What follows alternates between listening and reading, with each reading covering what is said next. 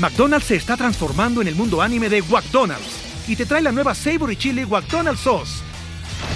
Los mejores sabores se unen en esta legendaria salsa para que tus 10-piece chicken wack papitas y Sprite se conviertan en un meal ultra poderoso. Desbloquea un manga con tu meal y disfruta de un corto de anime cada semana. Solo en McDonald's. ba baba go! En McDonald's participantes por tiempo limitado hasta agotar existencias. Grupo Expansión.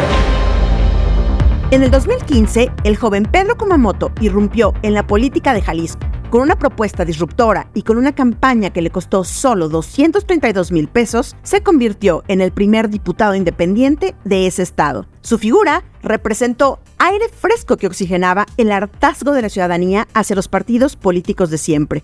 Pero a casi una década de su triunfo y de que inició su movimiento independiente, este político sorprendió hace unos días al anunciar una alianza con Morena, PT, Verde y el partido local Hagamos rumbo a las elecciones de Jalisco en 2024, en donde busca ser alcalde de Zapopan. Para unos, no sorpresa, pues este político desde el año 2020 fundó su propio partido, pero para otros, este hecho marca el fin de la esperanza de que los ciudadanos sin partido puedan tener oportunidades reales para llegar y tener éxito en puestos de elección popular. Pero, ¿qué pasó con el movimiento de independientes que desafiaban a los partidos políticos? ¿Son estos institutos la única vía real para acceder al poder? ¿De verdad se acabó el sueño de los ciudadanos sin partido?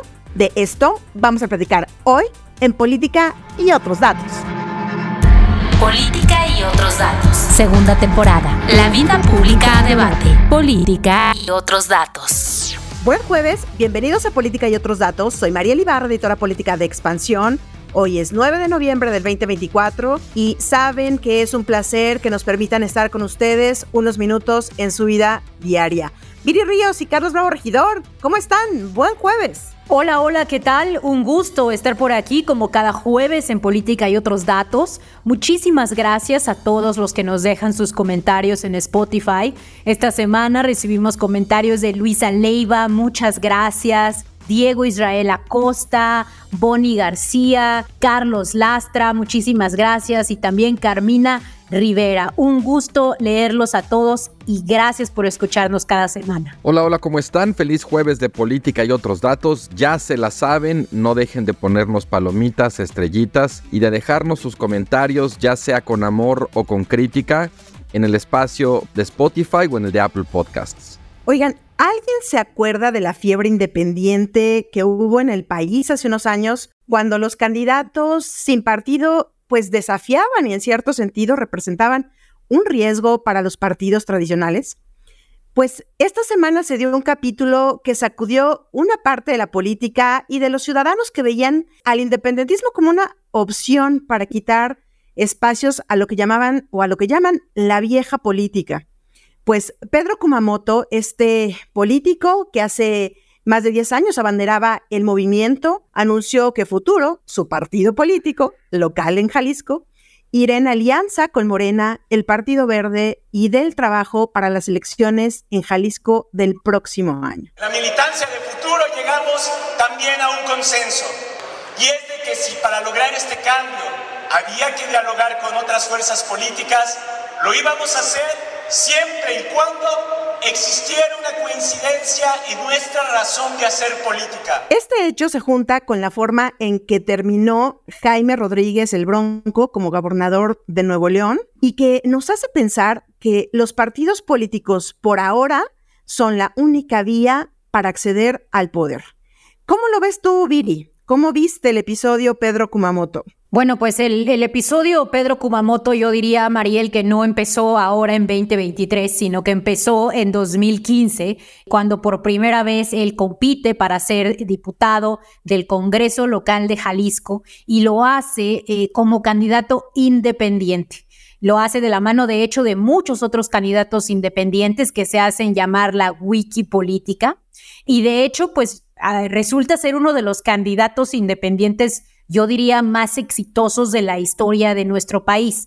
Él logra conseguir las firmas para poder ser candidato, logra ganar el distrito 10 de Zapopan, un distrito muy importante de la zona metropolitana de Guadalajara, y sobre todo logra crear pues como una esperanza hasta cierto punto para la vida democrática nacional de que el monopolio que existe de los partidos políticos puede ser derrumbado si se hace por medio de pues candidaturas que son atractivas, que tienen una voz joven, que son mucho más informales, que tienen menos trabas. Creo que Pedro Kumamoto sacudió hasta cierto punto la escena política en 2017. Pero si avanzamos, digamos, en el tiempo, conforme vemos su carrera política, lo vemos tropezarse cada vez más y más con la dificultad de ser un candidato independiente.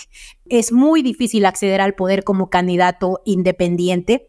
En el papel, la ley dice que puede haber candidaturas independientes, pero en la realidad, hacer efectivo ese, ese derecho resulta muy difícil, sobre todo porque no se tiene el apoyo institucional de un gremio o de una hueste específica en términos partidistas. Yo leo la situación actual de Pedro Kumamoto en varios eh, niveles.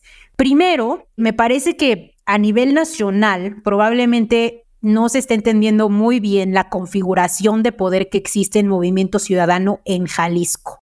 En Jalisco, Movimiento Ciudadano no es la oposición como se percibe a nivel nacional. En Jalisco es el partido en el poder y es un partido contra el cual Kumamoto pues ha peleado básicamente toda su carrera política. Kumamoto nunca ha sido necesariamente anti-Morena, había sido antipartido, pero sobre todo había sido anti-movimiento ciudadano y había sido además muy vocal en contra del gobernador actual, al cual pues considera eh, oficialista, autoritario y lo considera también un violador, digamos, masivo de, de derechos. Esa siempre ha sido su plataforma. Segundo punto muy importante para entenderlo es la relación que Kumamoto ha expresado que tiene con Claudia Sheinbaum. Según nos comenta Kumamoto, pues ellos se sienten mucho más cercanos a ese perfil, sienten que pueden dialogar mucho más con ella y entonces digieren mucho más una alianza con ese partido a nivel local, que a nivel local es opositor, que continuar por la vía independiente. Y tercer punto, y esto me hace regresar un poco a lo que venía discutiendo en un inicio, dada la dificultad que existe para hacer independiente o para ser un partido pequeño menor en este país, porque al final del día Kumamoto anuncia la creación de su propio partido llamado Futuro en el 2020, eventualmente anuncia una candidatura por medio de ese partido a la presidencia municipal de Zapopan y la pierde. Digamos, dado las dificultades de esos dos caminos previos que Kumamoto había emprendido, me parece que en esta ocasión, pues Kumamoto se decanta por la política un tanto más tradicional, por una política también quizá un tanto más madura en el sentido de que, pues acepta que bajo las reglas actuales, con las estructuras actuales de la política y con la forma actual en la que se hace política, pues resulta muy difícil hacerlo solo un partido pequeño a mí sí me parece que al menos, digamos, al partido de Pedro Kumamoto, no sé si a Pedro eh, en sí mismo a él, pero me parece que a su partido, pues sin duda sí le va a traer probablemente ciertos beneficios en la arena electoral. ¿Cómo estamos leyendo esto, Carlos? Porque la decisión ha sido muy cuestionada y, como decía yo, también a algunos sectores les cayó como un balde de agua fría, ¿no? O sea, como decir en dónde cayó este político que era súper fresco, súper innovador, cuando era más joven, tal vez, pues su propia inexperiencia como, como político. Pero, ¿cómo estás leyendo esto? También cuando sabemos que el propio Pedro, pues ha sido crítico de muchas de las decisiones del gobierno federal, por ejemplo, como la militarización.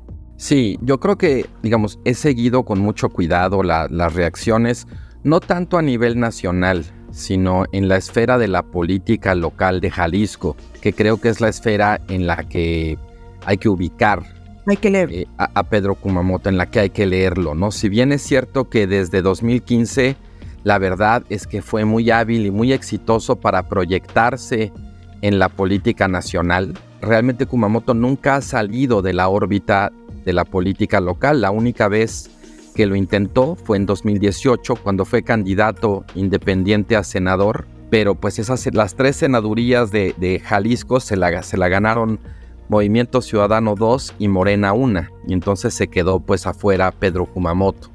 Pero fuera de ese intento en 2018, Kumamoto, digamos, su cancha política siempre ha sido la política local de Jalisco.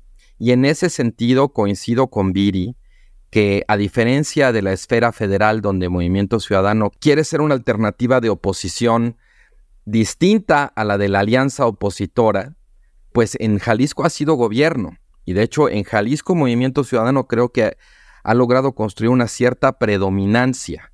Y es contra lo que de alguna manera ahora Pedro Kumamoto pues se lanza en su alianza, no nada más con Morena, sino también con el Partido del Trabajo, con el Partido Verde y con otro partido local también de reciente creación en Jalisco, que se llama Hagamos, muy vinculado con la Universidad de Guadalajara. Como te decía, yo he prestado mucha atención a lo que se dice a nivel local y una de las cosas que me llama la atención es el hecho de que buena parte de la figura, de la reputación de Pedro Kumamoto se construyó pues sobre una de las grandes críticas de la segunda década del siglo XXI al funcionamiento de la política mexicana, que era la crítica que de alguna manera se resume en el término de la partidocracia. Se decía que los partidos pues estaban ejerciendo un monopolio muy insano del acceso al poder, que los ciudadanos quedaban pues muy al margen, teniendo que, digamos que, entrar vía un partido a la participación política, y bueno, pues de ahí toda esta formulación de tratar de ciudadanizar la política y el sistema de partidos a golpe de candidaturas independientes. Cuando estaba dentro de la esfera local, pues a Kumamoto le funcionó porque fue electo a diputado para la legislatura local. Cuando lo intentó ya en la política federal para ser senador, falló. Y luego en 2020 crea este partido local futuro, y compite para ser regidor de Zapopan y otra vez le va bien, pero ya con un partido. Ahora, sin embargo, pues yo creo que Kumamoto no come lumbre y debe tener sus cálculos, sus números y haberse dado cuenta que solito no le iba a alcanzar para el puesto para el que ahora aspira, que es ser alcalde de Zapopan. Lo curioso es que no ha cambiado nada en el sistema de partidos relativo a las reglas y las prácticas en las que se basaba la crítica a la partidocracia. Aquella idea, digamos, lo que fustigaba, lo que condenaba, lo que criticaba, era pues que el mercado político de alguna manera estaba muy clausurado, muy cerrado, que las dirigencias tenían mucho poder, que el modelo de financiamiento y el modelo de comunicación favorecía desmedidamente a los partidos. Nada de eso ha cambiado. Las reglas de nuestro sistema de partidos son fundamentalmente las mismas que había en 2015 cuando Pedro Kumamoto apareció en escena. Lo que cambió fue el hecho de que hay una nueva fuerza política predominante. Cambió la correlación de fuerzas y esa fuerza es morena. Y aunque ese, ese cambio pues sí implica muchas cosas, en realidad no implicó el fin de la partidocracia. El sistema de partidos mexicanos sigue operando igual. Entonces, pues aquí claro que la crítica que me parece pues que tiene fundamento, que tiene miga a Kumamoto es que bueno, pues él realmente está de alguna manera asumiendo la realidad de que la correlación de fuerzas cambió, de que si de por sí había estado difícil avanzar, digamos, ocupar posiciones como candidato independiente primero y luego con su partido local, pues ahora simplemente, digamos, reconoce el principio de realidad de que si no eres parte de alguna de las dos grandes coaliciones, la tienes muy difícil y más en un lugar como Jalisco donde además está la situación de que realmente la disputa es entre la coalición, digamos que encabeza Morena y Movimiento Ciudadano, y él pues termina ya subiéndose de alguna manera a la política partidocrática. Para mí es una de tantas señales que se han acumulado durante los últimos años de que la verdad aquel argumento de que a través de las candidaturas ciudadanas iba a lograr ciudadanizar la política pues la verdad no solamente no ha tenido buenos resultados, sino que probablemente tenía varios defectos de origen, varios problemas, digamos, para traducir la intención o la aspiración a la realidad. Ya mencionabas tú en tu introducción, Mariel, el caso del Bronco, pero hay muchos otros casos, digamos, que podemos discutir, pero ya para terminar me gustaría decir, la inmensa mayoría de las personas que han querido postularse para ser candidatos independientes a algo, ni siquiera han juntado las firmas que requiere la ley juntar para poder presentarse. Ya no digamos que han perdido su elección, la mayoría ni siquiera han llegado a ser candidatos y ese me parece un comentario pues bastante elocuente sobre pues el fiasco que terminaron siendo las candidaturas independientes. ¿Por qué o qué es lo que ha sucedido? Tú decías, Carlos, nada ha cambiado, las reglas son las mismas. Y entonces, frente a esto, la única opción ahora mismo es participar vía partidos políticos para poder acceder al poder. ¿Cuáles son estas desventajas que tiene una persona? Ya decía Carlos, una, simplemente incluso el poder juntar las firmas, pues es una barrera a la que está cualquier ciudadano que quiera participar, pero ¿qué otros temas, Viri, le hacen difícil, le complican la vida a los ciudadanos que quieren pues participar de manera más activa ya en política? Yo observo este proceso de Kumamoto como un proceso de maduración política, en donde Pedro se da cuenta no solamente de las limitantes de hacer política de forma independiente, sino también de los beneficios, y, aquí sí quiero acentuar beneficios virtuosos, no, me refiero al, al, beneficio, digamos, del hueso, de la corrupción, del dinero, no, sino los beneficios legítimamente virtuosos que existen en hacer una carrera política con un partido político. Miren, Kumamoto, joven, comienza su carrera política haciendo una forma de política que es muy individualista. Hasta cierto punto es una forma de política muy egoísta, centrada en una sola persona, que en este caso es el candidato ciudadano, en donde solamente se habla del candidato de manera independiente y en donde se favorece de hecho pues un tipo de política, yo le llamo de celebridad, es decir, es una persona que está compitiendo para ganar un puesto y se acabó. A lo mejor puede haber varios candidatos independientes que quieren lograr lo mismo, pero no se puede generar política de escala. Cada quien tiene que tener sus propias firmas, cada quien tiene que anunciar su, candidatura de forma independiente.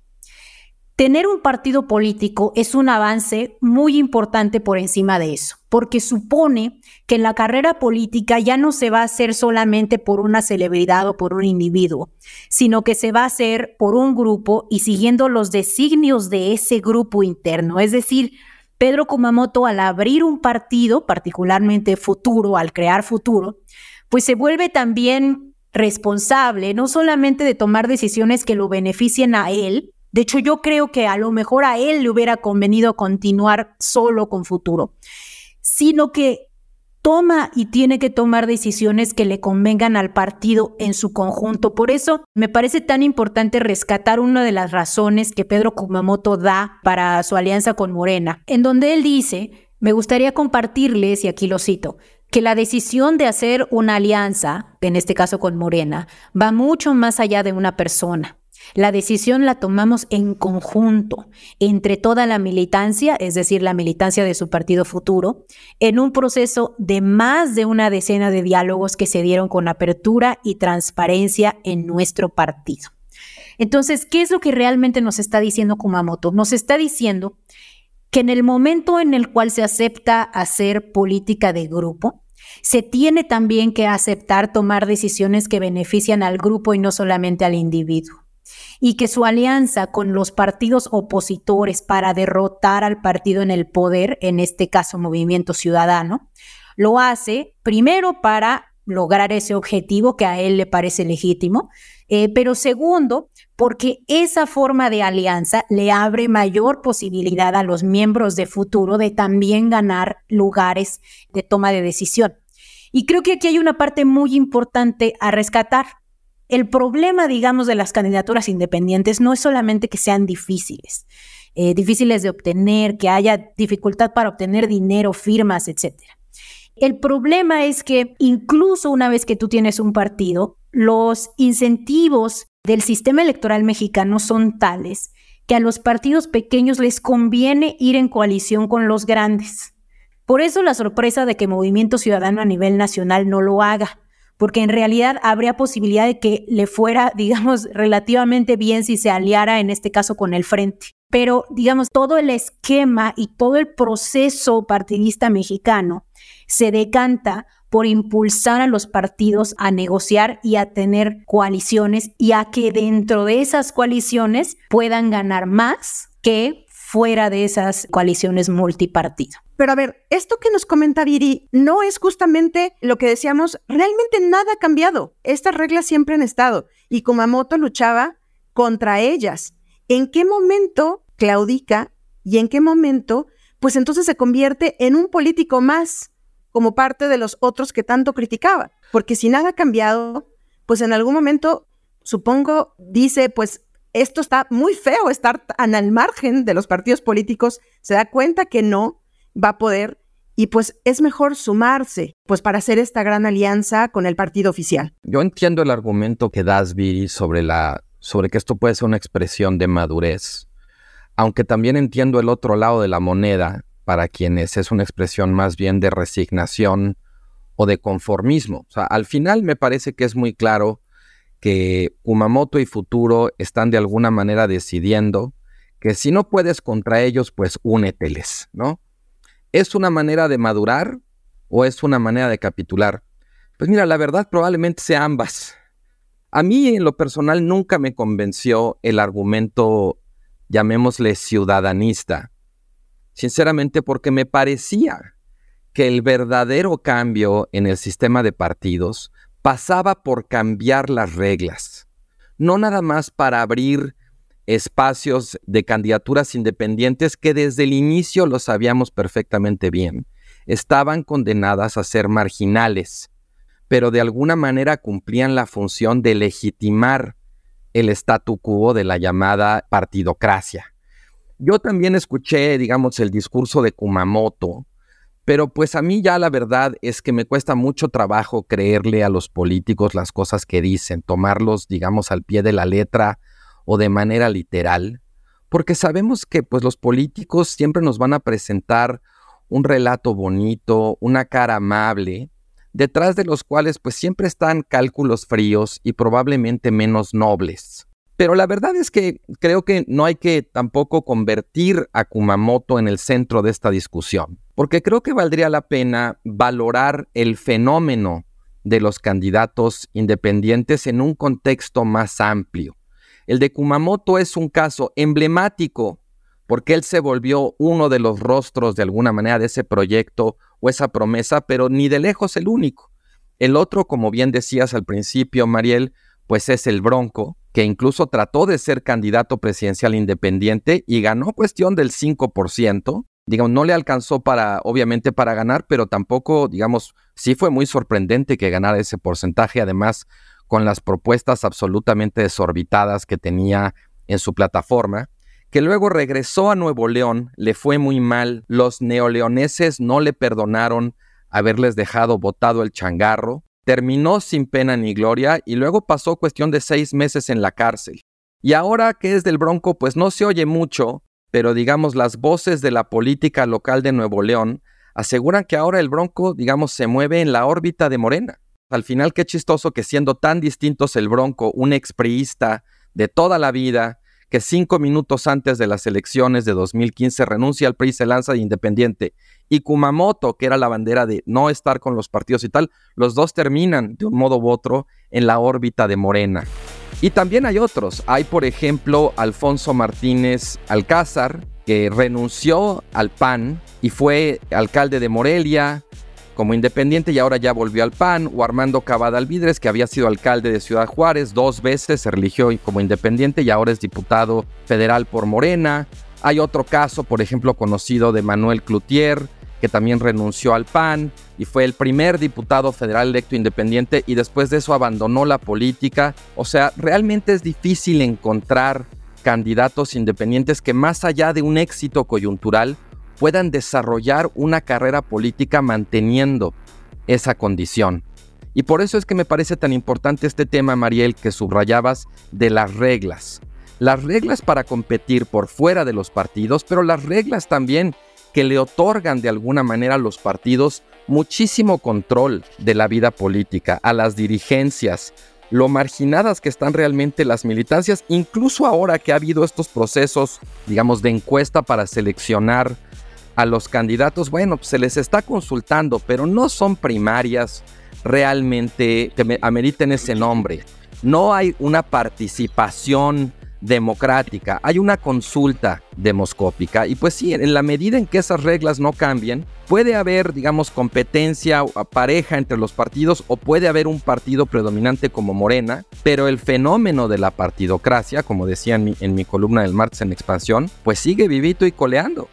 ¿Será este el fin de toda esta pues fiebre independiente que teníamos hace unos años porque recordemos, tú ya hablabas de algunos políticos que se volvieron independientes o se alejaron de, ciertos partidos, pero ahora están regresando. Y tenemos nada más para recordar nueve personajes que están buscando reunir las firmas para poder ser candidatos a la presidencia, evidentemente independientes. Y bueno, pues nada más aquí que tienen que recabar por lo menos el 1% de la lista nominal en mínimo 17 entidades federativas, lo cual, pues como ya decíamos, no es nada, nada fácil. Y pues nada más por decir, tenemos entre los que quieren y que están luchando por esto a Ulises Ruiz, exgobernador de Oaxaca, a Eduardo Verástegui, el actor y productor activista, a Hugo Eric Flores, expresidente del extinto PES, entre otras personas. ¿Cuál es este futuro independiente? ¿Existe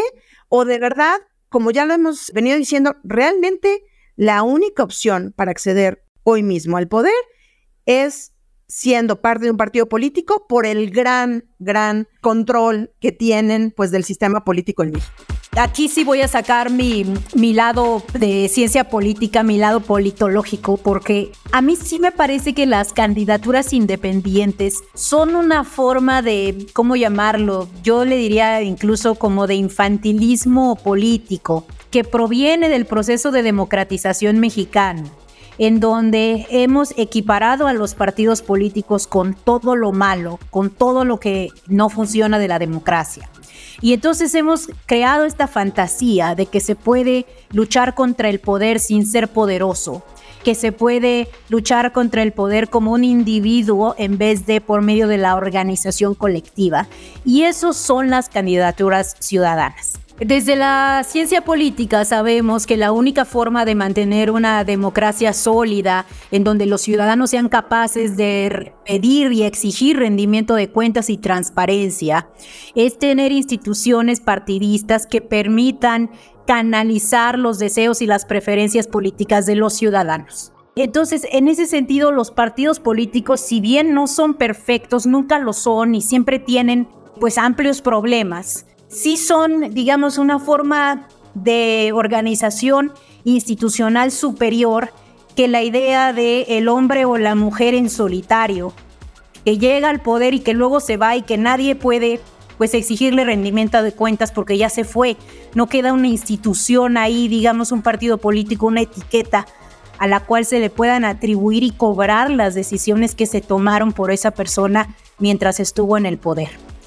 Entonces, digamos, volviendo y para cerrar, volviendo al tema de Kumamoto, me parece que no es que él esté claudicando en su lucha. Su lucha original era contra Movimiento Ciudadano. Me parece que por el contrario está siendo más consecuente con esa lucha, porque desde su alianza multipartido va a tener mayores probabilidades de ganar esa lucha. Y me refiero a de ganarla, nuevamente acentúo en el lado positivo, es decir, de obtener el poder y la capacidad de acción de verdaderamente implementar una agenda. Se escucha muy bonito que sea un candidato ciudadano, pero si no ganas, si no tienes capacidad de acceder al poder como ciudadano o como partido micro, pues en realidad tampoco estás haciéndole un beneficio a tu propio electorado, ¿no? Creo que sí hay parte nuevamente de esta maduración de entender que con las reglas actuales no se puede confrontar al poder sin ser poderoso. De acuerdo, yo, yo como decía en mi segunda intervención, a mí también siempre me generó muchas suspicacias el ciudadanismo, pero aún así, a pesar de esa, digamos, esa relativa puerilidad o infantilismo que acusaba esa idea, yo creo que la crítica a los sistemas de partidos por la desconexión con la ciudadanía sigue siendo muy válida y muy vigente. Sigue siendo, me parece, muy legítimo denunciar ese comportamiento de pronto pues ya muy políticamente rapaz de los partidos donde todo el tiempo están en elecciones, ¿no? Eso que se ha dado en llamar incluso el electoralismo, ¿no? Lo que importa es acceder al poder, capturarlo, sin realmente representar a otro público que no sea el de quienes los financian por debajo de la mesa. La crítica a la clausura del sistema político, a la extrema dificultad que tienen los ciudadanos para poder organizar otras fuerzas, otros partidos, esa crítica a la crisis de representación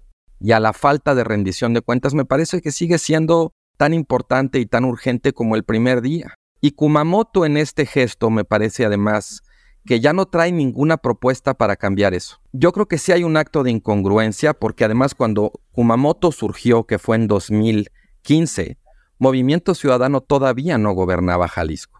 Movimiento Ciudadano empezó a gobernar Jalisco en 2018.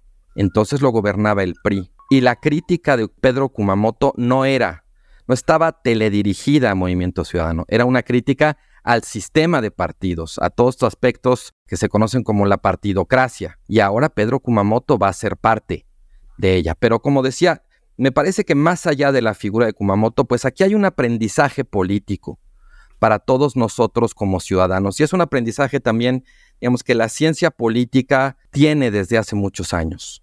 No hay tal cosa como una democracia que funcione al margen de los partidos políticos democracia y partidos se necesitan mutuamente.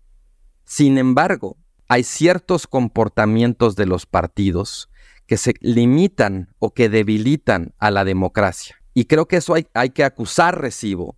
Y a pesar de que los partidos sean necesarios para la democracia, pues admitir que a veces los partidos no ayudan a que la política sea más democrática y al contrario, tratan ellos de monopolizarla, sobre todo a través de sus dirigencias, y en esa medida, pues nuestras democracias pierden calidad, pierden intensidad. Pues me quedo con esto, Carlos. Estamos viendo pasar este movimiento, pues tal vez en espera de una figura que conecte a los partidos con la ciudadanía, con los jóvenes electores, que creo que es el gran reto para los siguientes años, que haya un relevo generacional en la que se llama Vieja Política. Y pues mientras eso sucede, muchísimas gracias por acompañarnos hasta el final del episodio. No olviden activar el botón de seguir, la campanita de notificaciones, compartir y poner cinco estrellas si este podcast les gustó. Recuerden dejarnos sus comentarios y críticas en esta sección de Spotify. Los leemos, les agradecemos toda su retroalimentación, comentarios, propuestas, las estamos apuntando también para poder hacer podcast de los temas que nos recomiendan. Y pues también recuerden que nos pueden comentar en arroba expansión política, en arroba Carlos en arroba Virillón Bajo Ríos y en arroba Ibarra F. Este podcast fue producido por Leo Luna. Cuídense mucho, nos escuchamos en el próximo episodio. Bye bye. Toda la información, detalles y seguimiento de los personajes políticos de México y el mundo en política.expansión.mx. Me enteré en expansión. Política y otros datos es un podcast de expansión.